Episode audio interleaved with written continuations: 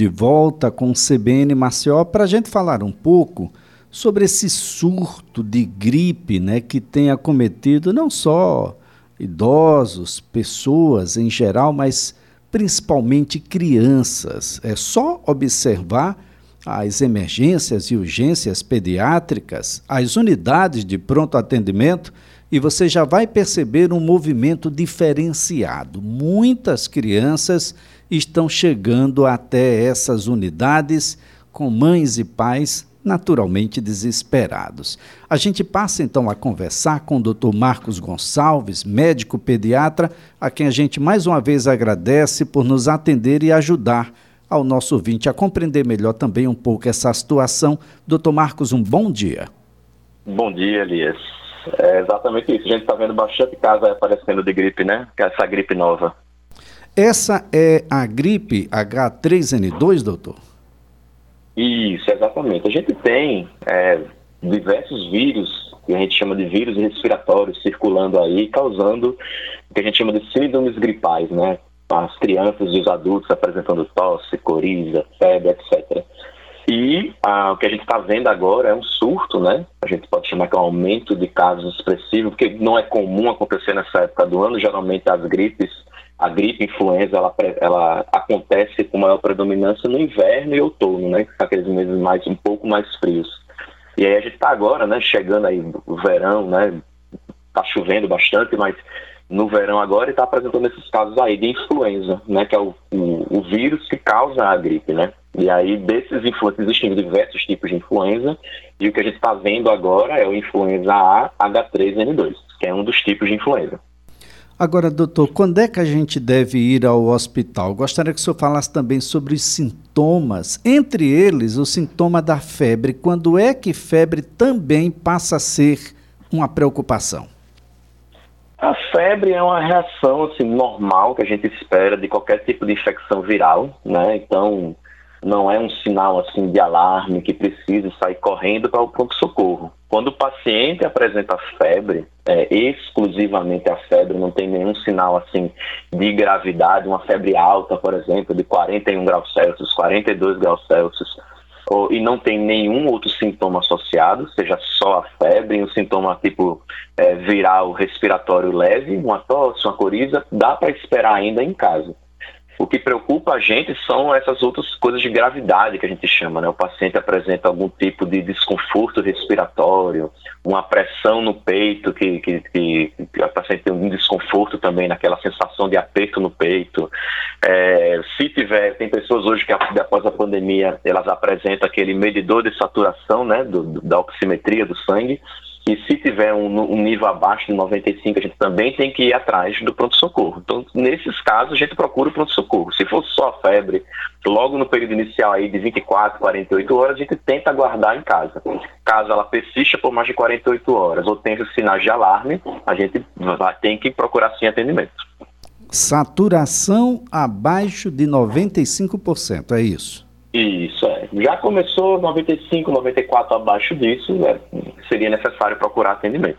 É, a maioria das pessoas, óbvio, não tem um aparelho, né? Então, é, o, o, preferível é se tiver algum tipo de desconforto respiratório, é, algum tipo de, de, falta de ar, né? Aí tem que procurar logo o atendimento, mesmo sem medir a saturação.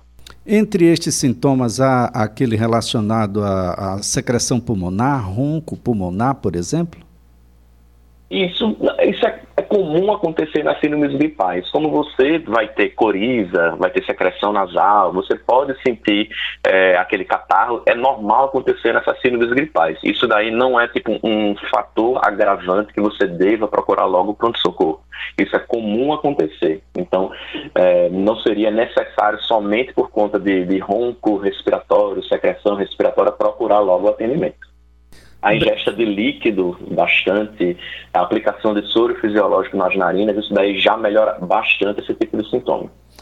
Bem, doutor, esse diagnóstico inicialmente é clínico, mas chegando ao, ao hospital, naturalmente com esse quadro que o senhor acaba de colocar aqui, ele passa a ser laboratorial também? Isso. né? O ideal seria persistir, ter esses sintomas mais graves ou a persistência dos sintomas por mais de 48 horas, procurar atendimento.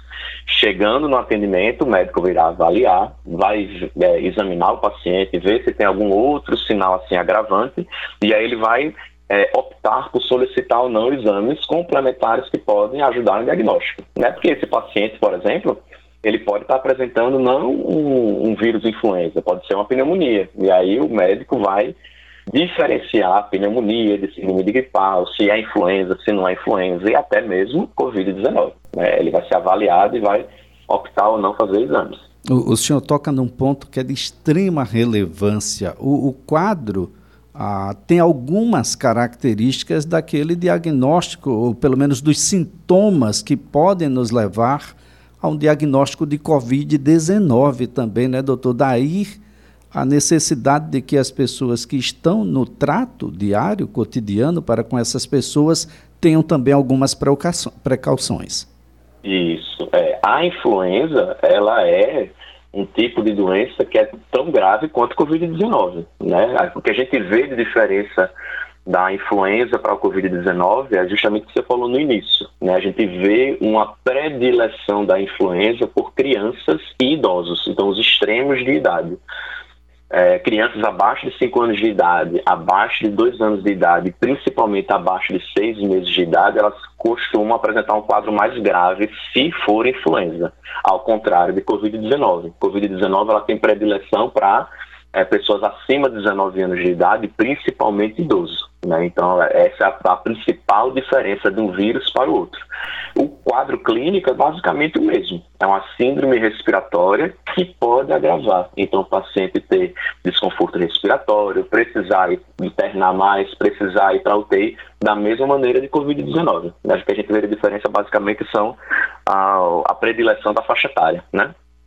Agora, Doutor Marcos Gonçalves, imaginando que chegamos à conclusão que se trata da gripe, da influenza, do H3N2, qual é o protocolo de tratamento? O protocolo de tratamento seria iniciar o mais rápido possível naqueles quadros mais graves né, a, o, a, o medicamento. Então, a gente tem um medicamento que está protocolado no, no protocolo da, da, tratamento de influenza do Ministério da Saúde, que é o oseltamivir. Então, a gente utiliza o mais precocemente possível esse tipo de medicamento.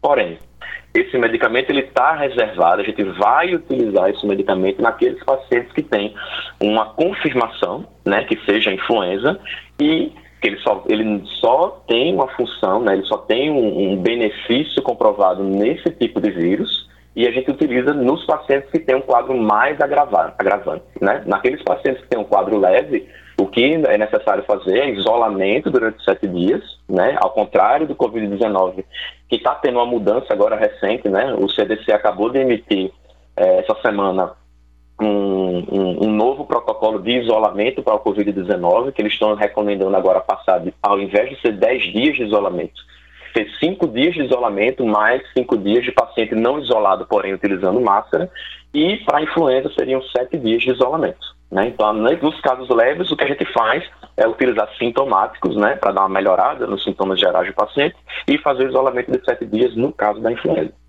Em regra, essas crianças já deveriam estar vacinadas. Tem vacina à disposição e já tem a indicação para tanto. Mesmo vacinada, é possível ah, o desenvolvimento de um quadro mais grave da gripe? É, o que a gente fala de todas as vacinas é que não existe uma vacina que é 100% eficaz. Né? Mesmo você utilizando a vacina para qualquer tipo de doença, não só Covid-19 influenza. Ela protege, ela tem um grau de proteção, mas nenhuma delas é 100%. Então, o que a gente espera é que essas pessoas vacinadas, elas apresentam, vão ter menos possibilidade de pegar a doença e que se pegar a doença, a doença vai ser provavelmente mais leve do que você não tivesse tomado a vacina. Existe a vacina, a vacina ela é aplicada no mês que antecede o inverno. Então, o nosso inverno aqui começa mais ou menos final de maio, junho. É, então, a, a, vacinação da gente para esse tipo de vírus que é a influenza, ela começa no final de março e abril. Né? Então, a vacinação, a época de vacinação já passou, Né? Então, quem foi vacinado se vacinou né, naquelas faixas etárias indicadas, mas existe algumas clínicas de vacinação que têm disponível a vacina na forma paga agora. Então, tem a possibilidade de você ir na vacinação e ficar parcialmente protegido. Agora, doutor, ah, quem não se vacinou, ou mesmo se vacinou e quer de repente tomar uma dose de reforço, não sei se é indicado, mas imaginando que seja, e contraiu a doença, tem que passar um, um período, uh, um período preventivo antes de tomar a vacina? É, quando você pega a doença, você está, de alguma forma, protegido após um tempo você ter pego essa doença. Então, aquelas pessoas que pegaram influenza, né, não necessariamente precisam vacinar nos meses logo seguintes. Né, para a Covid-19, por exemplo, né, quem pegou Covid-19, a gente espera um período aí de um mês para poder vacinar o paciente. Influenza é a mesma coisa, né? Se você pegou influenza, você pode esperar um tempo antes de ser vacinado. O que acontece, assim como todos os outros vírus que a gente está vendo acontecer no Covid-19, é que o vírus ele muda, né? De tempo em tempo ele muda. Então, esse vírus que a gente está vendo agora, o H3N2, ele é um vírus que ele não está contemplado na vacina né, na, um vírus novo. Na vacina de, é, contra a influenza, a gente tem o H3N2, mas é um H3N2 antigo, não é esse novo que está apresentado agora. Então a vacina nova ela vai ser disponibilizada a partir de março do ano que vem e vai ter esse vírus novo. Né? Então, assim, a vacina ela talvez ela não proteja 100% do vírus, mas ela vai ter agora uma proteção boa. Quem já tomou uma nova vacina tem que esperar a nova vacina, a recomendação é aguardar a nova vacina ficar pronta para tomar a nova vacina. E todo mundo vai ter que se vacinar de novo? Todo mundo tem que se vacinar. Os, o protocolo no, no, no Ministério da Saúde, no SUS, né, a vacina é disponibilizada para pacientes abaixo de 5 anos de idade pacientes com mais de 60 anos de idade ou nessa faixa etária aí, entre 5 anos e 60 anos de idade, que apresenta algum tipo de comorbidade. Então, um profissional da área de saúde, né, que está exposto diretamente, ou tem alguma doença pulmonar, ou cardiovascular, ou doença hepática, renal, e por aí vai. Bem, doutor Marcos Gonçalves, sem o tratamento, qual é a evolução de um quadro de gripe influenza? Na maioria das vezes a evolução é boa né, ela tem uma possibilidade de agravar, né, mas na maioria das vezes os pacientes podem ter do mesmo jeito de Covid uma doença assintomática, não ter sintoma nenhum e estar com vírus, ele pode ter uma doença leve e uma pequena porcentagem pode evoluir para uma doença mais grave, principalmente nessas faixas etárias que eu falei, né, abaixo de 5 anos ou acima de, de 60 anos mas na maioria das vezes é uma, ela vai funcionar como se fosse uma gripe pesada. Né? Você vai ter aquela gripe que vai ter febre é, bastante, vai ter dor pelo corpo, né? vai ter uma tosse proeminente que depois ela se resolve automaticamente. Principalmente nessa faixa etária entre 5 anos e 60 anos de idade, onde a possibilidade de agravar já é bem menor. Né? Então, os pacientes eles evoluem geralmente bem. Bem, doutor Marcos, ah, impulsionados, instigados aí não só pela indústria farmacêutica, mas por algumas farmácias, quando a gente entra, todos oferecem como se fosse algo inofensivo e que a gente pudesse tomar todo dia, toda hora, de qualquer maneira. As famílias estão numa corrida desenfreada em busca de vitamina C como algo preventivo. Isso é assim mesmo? Funciona? Ah, pode ser feito de qualquer forma, em qualquer quantidade, todos os dias? É tão inocente assim a vitamina C, doutor? Não, não é tão inocente assim e não existe nenhuma. É um dos grandes mitos da medicina, essa história da vitamina C prevenir ou tratar é, síndrome gripal, qualquer tipo de resfriado ou influenza. Vitamina C não previne gripe, não previne resfriado. Não existe nenhum estudo, já se tentou comprovar isso por diversos estudos, nenhum estudo consegue comprovar isso. Então a vitamina C, além dela não prevenir, não tratar também resfriados, ela também tem seu efeito maléfico. Então, nada que de vitamina faltando vitamina no organismo, ela pode fazer mal e em exagero, em demasia, também pode fazer mal. Então nós não podemos tipo ficar tomando vitamina C, além dela não ajudar, não fazer diferença nenhuma, ela pode trazer mal. Você tomar um, um, uma quantidade exagerada de vitamina C pode fazer, por exemplo, um número aumentado de pedra no rim. né? Então você não pode ficar tomando isso. Só tem que ser indicado com tratamento médico, né? O, médico vai ter que dosar a vitamina C e se o paciente tem uma baixa de vitamina C, ele pode tomar vitamina C. Mas exageradamente assim como é oferecido na farmácia, não pode ser feito. Aproveitando, doutor, os remédios que se anunciam, isso é algo que aparece nas TVs, enfim, na, nas redes sociais, como sendo os remédios que vão tratar, curar a gripe, eles de fato têm essa condição? Não. O que a gente faz, assim, na maioria das doenças virais, a gente não tem um tratamento em medicina, né, até hoje, nós não temos um tratamento eficaz para tratar qualquer tipo de vírus. Né? Então, o que nós fazemos, na maioria das vezes, é esperar que o sistema imunológico consiga eliminar o vírus que está fazendo a infecção na gente. Nesse período, né, que dura mais ou menos uma semana, cinco dias, sete dias, por exemplo, no caso de influenza, de Covid, que você vai ficar aquele tempo ali com aqueles sintomas, a gente vai dar para o paciente é, medicamentos sintomáticos, né? Se ele tiver dor no corpo, a gente vai dar um analgésico para melhorar aquela dor.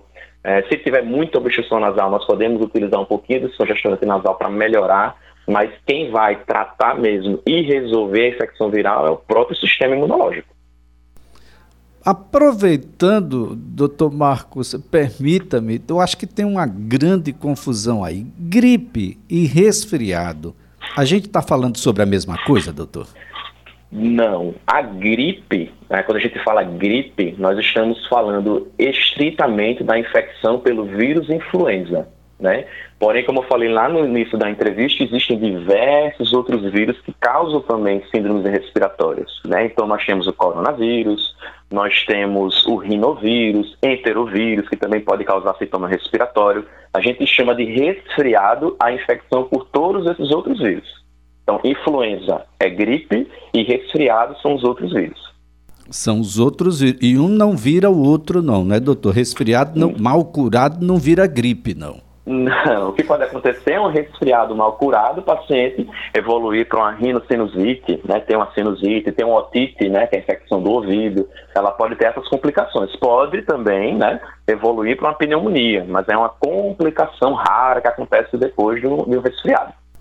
Agora, a, doutor Marcos, a pergunta do ouvinte aqui é o seguinte: ah, em ambos os casos, uma vez não seja bem tratado, pode evoluir para uma pneumonia? Pode, pode evoluir para a pneumonia. Né? O que a gente vê comumente acontecendo, que a gente tem que ficar prestando atenção, é que um quadro de resfriado, um quadro de influenza desses que a gente que, eu que a gente está conversando agora, ela tem um padrão de evolução de mais ou menos uma semana. Uma semana até dez dias nos primeiros dois, três dias, o que vai acontecer nesse resfriado ou nessa influenza é que a febre pode acontecer, né? Pode vir bastante frequente, mas ela dura em média dois, três dias. Depois a febre diminui. Os sintomas respiratórios gerais, como coriza, tosse, né? Ela pode piorar até o terceiro, quinto dia e depois do quinto dia até o décimo dia ela vai melhorando. Então febre acontece só no início sintomas respiratórios gerais pioram até a metade do tempo e depois vai melhorando até tudo se resolver lá perto do sétimo, décimo dia. O que a gente tem que se preocupar com outros tipos de infecção, complicações. Então, vamos dizer que o paciente está evoluindo com uma infecção do ouvido, ou uma sinusite, ou uma pneumonia, vai ser diferente. Os sintomas eles vão persistir por mais tempo ou vai ter uma piora dos sintomas a partir do quinto dia para frente, ao invés de estar melhorando. Né? Então, aquele do quinto dia para frente que tudo vai só melhorando, o que pode acontecer é uma piora dos sintomas. Aí o paciente tem que procurar atendimento. Bom, e, e, então a, a, aquela mãe não, não precisa ser tão rigorosa assim, né? Menino, saia da chuva, você vai ficar gripado, não tome sorvete no inverno. Olha essa história de abrir a geladeira o tempo todo, sair de cabelo molhado de jeito nenhum. Você vai ficar gripado ou resfriado, doutor. É, é um mito?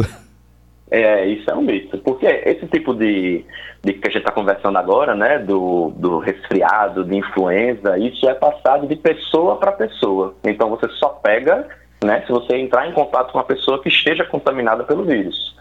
Por isso a importância da não ter muita aglomeração, quando a gente conversa de Covid-19, utilizar a máscara, né, para diminuir esse tipo de contágio. você não tem como pegar esse vírus, né, esses vírus, influenza ou outro vírus, abrindo uma geladeira, brincando na chuva. A gente não consegue é, pegar vírus desse jeito. O que pode acontecer, que talvez seja a fonte desse mito aí, é que o paciente ele pode ter uma rinite alérgica, por exemplo, uma doença alérgica. E aí toda vez que ele vai brincar na chuva ou vai para um ambiente mais gelado, ele vai ter sintoma nasal. Né? E aí, tipo, não tem nada a ver com vírus, tem a ver com alergia. Agora, em contrapartida, doutor, e aí sim é transmitida de pessoa para pessoa. Uma pessoa com gripe em casa poderá sim transmitir o vírus e é preciso alguns cuidados para aqueles que já estão dentro de casa, aliás, até mesmo investigação, caso seja necessário, doutor. Isso, é, é aquilo que a gente está conversando, né? A transmissão dos vírus, ela, ela é realizada estritamente de pessoa para pessoa.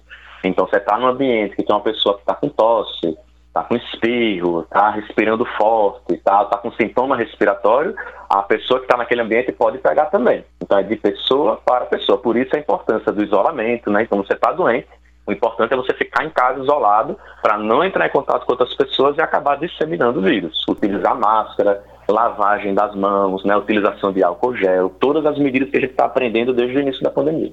Bem, as receitas da vovó, dos vizinhos, dos amigos, aquilo que deu certo com o filho daquela, da sua irmã, a, da melhor amiga, enfim, essas receitas servem sim a, para o filho da melhor amiga, para o da irmã, etc. O ideal é que a receita do seu filho, da sua filha, venha do contato com o médico que atendeu seu filho, a sua filha, não é, doutor? Exatamente. Né? A gente tem que ver, existem pacientes que vão ter da síndrome gripal, por exemplo, mais tosse, tem outros pacientes que vão ter mais obstrução nasal. Então, o tratamento é direcionado para esses sintomas. Né? A gente vai tratar aquele paciente que tem mais sintoma de tosse, a gente pode dar algum medicamento para dar um alívio naquela tosse. Né? Paciente que tem mais obstrução nasal, nós vamos utilizar mais um medicamento que vá combater aquela obstrução nasal. Tem mais febre, vamos usar medicamento estritamente para febre. Então, o tratamento tem que ser direcionado. Né? E esses medicamentos que ah, se utilizam, a avó faz uma receita de um lambedor, etc. Os pacientes sempre me perguntam, doutor Marcos, qual que é o melhor antitussígeno que existe na face da Terra? Então, o melhor antitussígeno que existe, anotem aí, se chama água. É hidratar o paciente. Quanto mais você hidratar o paciente, melhor vai passar aquela tosse né? É você utilizar bastante soro fisiológico nasal, fazer uma lavagem adequada daquele, daquela narina, o paciente melhora muito da tosse. Então não existe medicamento melhor do que isso. Água e hidratação nasal. Para não criar problema com a vovó, doutor, a gente pode tomar aquele chazinho? Chadinho de cidreira, aquele chazinho de erva doce? Pode, com certeza. No chá tem o quê? Tem água. Então, quanto mais o paciente tomar aquela água ali que está contida naquele chá, vai dar melhor, vai melhorar o sintoma. Além de ter tipo uma saborização daquela água, ficar mais mais calmo, né? Os, os chás eles têm um, um, alguns chás têm uns efeitos assim que deixa o paciente mais calmo, então é importante, pode tomar assim, sem problema nenhum. E vai deixar a vovó feliz, viu, doutor? E vai então, deixar vai, a vovó feliz. Vai ficar todo mundo bem em casa. Exatamente. Doutor Marcos Gonçalves, um prazer tê-lo aqui no CBN Maceió. Mais uma vez, muito obrigado pelas a, as ações aqui implementadas, de modo a fazer com que as pessoas compreendam melhor o que significa gripe, o que significa um resfriado e, claro, quando ir ao hospital e, gente, não tome absolutamente nenhum remédio se não for por prescrição médica. Muito obrigado, doutor Marcos. Um ótimo Exato, dia para a senhora. Para você também, Elias. Até mais. Doutor Marcos Gonçalves é médico pediatra.